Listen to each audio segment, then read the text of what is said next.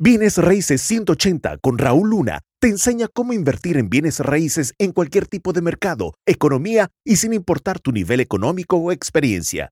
Si Raúl pudo crear un imperio multimillonario en bienes raíces, tú también puedes. Qué fregado, Raúl. Son las cosas que debo estarle sacando a cada oferta. Mira, número uno es que no quieres solamente ir por el trato, quieres ir y sacar una buena relación. ¿Cierto, cierto?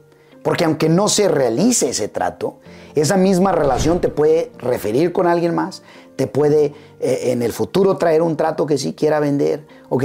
Y, esa misma relación se puede, eh, eh, te puede abrir puertas para tantas cosas como me ha sucedido a mi persona. Son número uno, le quieres sacar el beneficio de una buena relación para poder llevarse de una manera magnífica. Número dos, fíjate, eh, cuál es la motivación del dueño, por qué quiere vender, qué es lo que lo trae a que la persona quiera vender ahora. Lo interesante es que eh, la motivación es importante, especialmente para saber si la persona eh, está dispuesta a vender sabiendo que va a tener que vender a un descuento o si nada más la persona quiere vender, pero en realidad, eh, eh, en realidad no está dispuesta a descontar. La diferencia entre querer vender a necesitar vender son dos cosas muy diferentes. ¿Hace sentido? Totalmente distintas. Y eso es bien importante. Eso es la segunda cosa. La tercera es que, eh, ¿cuál es el precio real que el dueño quiere? ¿Cuál es verdaderamente el precio real? Mayoría del tiempo, el precio que te dan inicial es el precio superficial. Hasta que no le eh, hagas tú una oferta que realmente sea baja y que la persona completamente te diga, ¿estás loco? ¿O, de cuál te fumaste? Escúchame bien claro. El precio real es importante.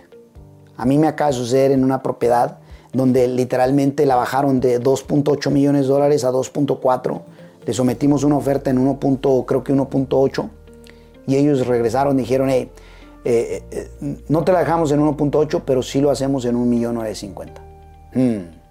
O sea que ya habíamos llegado al precio real que sí lo estaban dispuestos a dejar. Imagínate, de 2.8 la bajaron a 2.4 de 2.4 aún no hacía sentido. Yo le hice la oferta a 1.8. Ellos dijeron, no, se puede 1.8, pero 1.950 sí, o sea, 1.950.000. Qué poderoso. ¿Eso qué es lo que debe sacarle? Pues, relación, motivación, precio al dueño. Y por último, número 4, referidos. Imagínate, ¿a quién conoces tú que quisiera vender? ¿A quién conoces tú que también tenga eh, este, propiedades que quisiera eh, o propiedades con situaciones problemáticas, ya sea de inquilinos o financieros, que puedas tú recomendarme?